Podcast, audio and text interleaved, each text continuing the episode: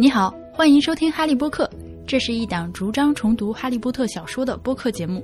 我是婉莹，本节目的公众号名称是“哈利波特”，我完全依靠大家的赞助生活。如果愿意且有能力的话，你可以在微信公众号中打赏。海外的听众也可以通过 PayPal 赞助，支持我把节目做下去。今天我们来说第三章的故事，《神秘来信》（The Letters from No One）。虽然没有明确的原因。哈利的姨父姨妈坚持认为大蛇橱窗外面的玻璃是被哈利弄不见的，他因此从六月二十三号开始被关在壁橱里，直到放暑假了才重获自由。哈利和达利小学毕业了，开学即将升入中学，达利要去一家高级私立学校，哈利则会被送入公立中学。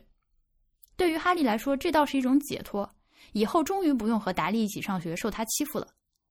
未来几年的生活本来已经被安排的明明白白。直到七月的一天早上，邮差送来了一封信，改变了这一切。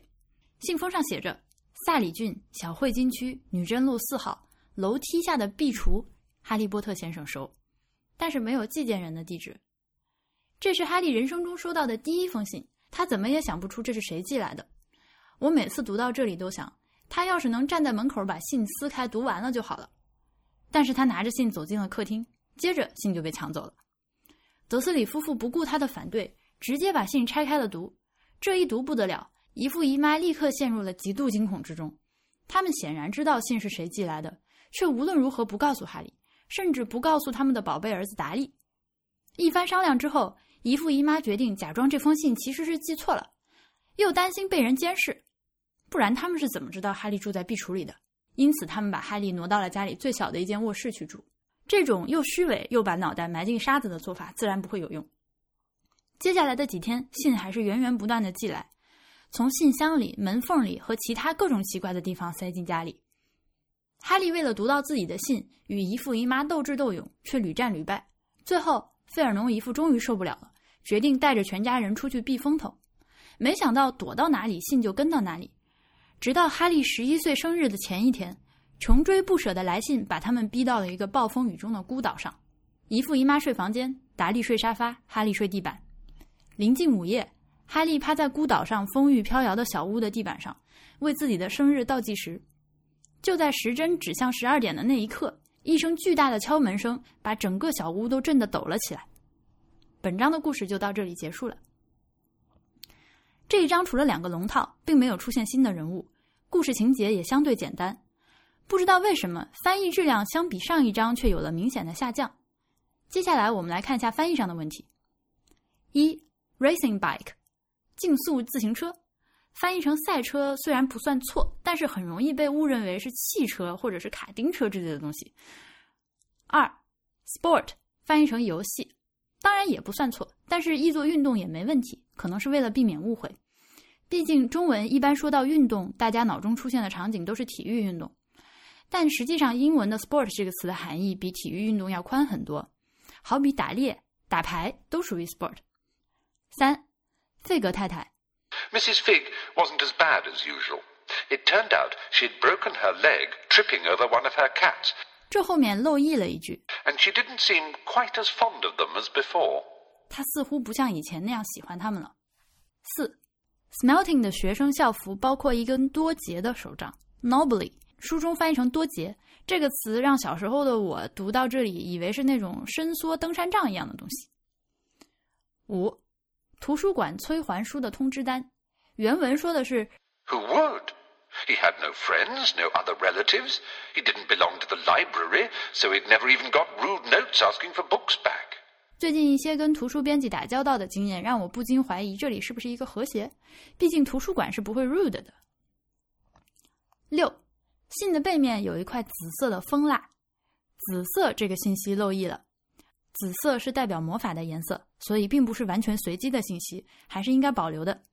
关于更多和魔法相关的颜色的信息，大家可以看 Harry Potter Podcast 这个公众号里面那篇文章。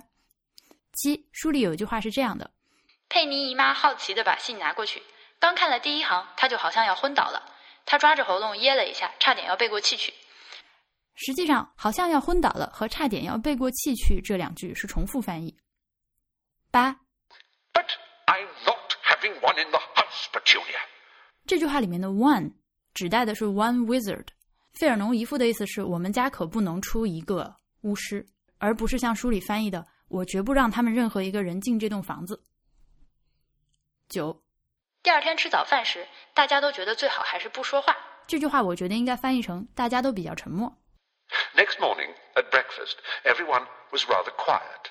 这个 rather 并没有觉得最好，并没有 prefer 怎么样的意思。比较明显的翻译上的小问题就是这些，其他还有一些一两个词的漏译就不一一指出了。接下来我想说两个好玩的点：一，tiptoe through the tulip，从郁金香花园中悄悄走过。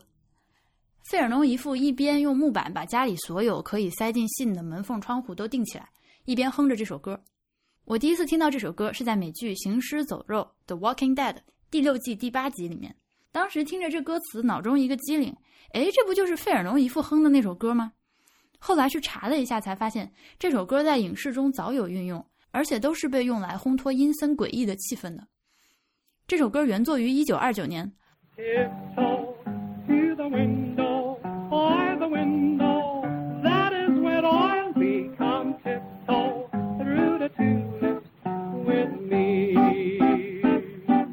后来，在一九六八年，有一个叫 Tiny Tim 的歌手把他给唱红了。一般人认为 Creepy 的版本也都是他唱的这个版本。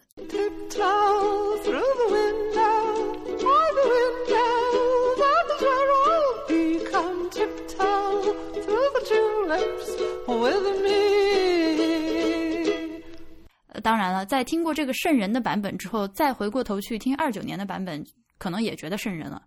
有人分析这首歌听着难受，主要是因为过于的欢快轻松，但编曲和演唱的方式又与之不匹配，使这首歌陷入了恐怖谷 （Uncanny Valley）。而且这歌词有点像蔡琴唱的“是谁在敲打我窗”嘛。二，哈利的信一开始是由麻瓜邮差投递的，而不是猫头鹰。实际上这一整章完全都没有提到猫头鹰的事情。一般来说，霍格沃茨的录取信并不是这样来的。如果被录取的孩子是巫师家庭出身，父母都知道去霍格沃茨上学是怎么回事，那就只要把信寄过去就好了。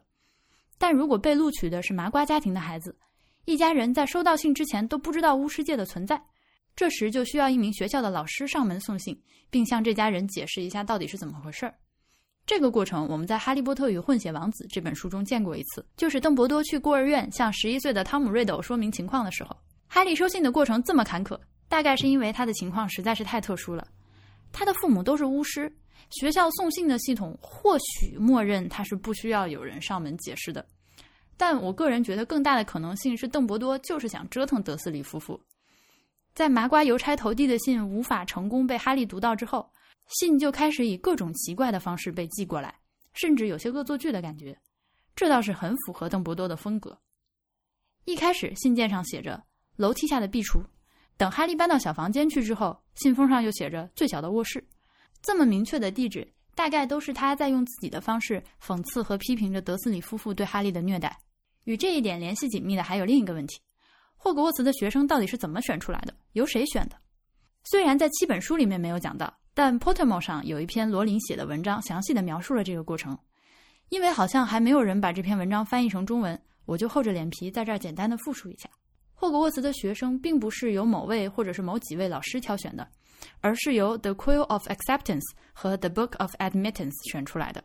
我暂且管他们叫接纳笔和准入册。这根羽毛笔连同一瓶空空如也的墨水瓶，还有这本册子，在学校建成的时候就有了，由建校的四位院长共同放置在学校的一个塔楼里。放好之后，就再没有人碰过它们，任何学生也从来没有进入过这个塔楼。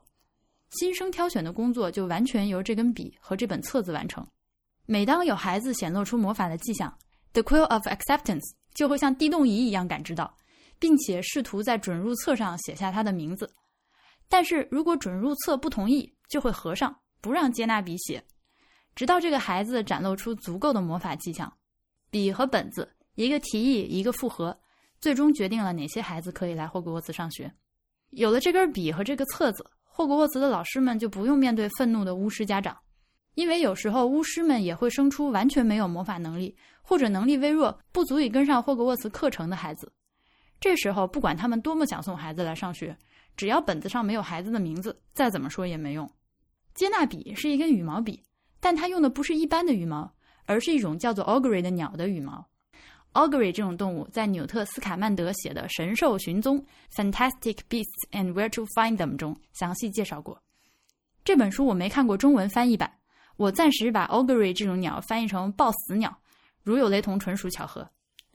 Augury 是一种原生于大不列颠和爱尔兰的灰色大鸟。最近刚刚上映的《Fantastic Beasts: The Crimes of Grindelwald》中，这种鸟也出镜了。它就是 Jacob Kowalski 下到 Newt 的地下室里的时候，那只在他背后叫了一声的大鸟。因为它灰不出溜的，长得不好看，叫声听起来又非常的悲伤，所以长期以来，巫师们迷信的认为这种鸟能预言死亡。这也是为什么我把它翻译成“抱死鸟”。实际上，它的叫声只能预言大雨。抱死鸟吃昆虫、苍蝇和小精灵。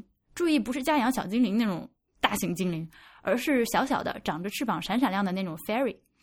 并且这种鸟只有在大雨中才会出来觅食，所以下雨之前它们就会鸣叫。到了冬天，不列颠群岛总是下雨，所以如果你养了这种鸟，就会被它吵死。Augury，A U G R E Y，这个名字也是一个文字游戏。Augury。A U G U R Y 是古罗马人采用的一种占卜术，他们通过观察鸟群飞行的图案和轨迹来预测吉凶。Augury 的最后四个字母是 Gray，灰色，也是下雨天的颜色和这种鸟羽毛的颜色。说回羽毛笔，为什么说用抱死鸟的羽毛做羽毛笔是一个很奇特的事情呢？因为这种鸟的羽毛以防水著称，毕竟它要在雨中猎食。如果用它的羽毛做成羽毛笔，根本是不能沾起墨水的。不过接纳笔也不需要墨水就能写出银色的字，那个墨水瓶空空的，或许只是个笔架，或许有什么魔法，没有人知道接纳笔写出的银色墨水是哪儿来的。好了，本期节目就到这里，我们在第四章《The Keeper of Keys》中再见吧。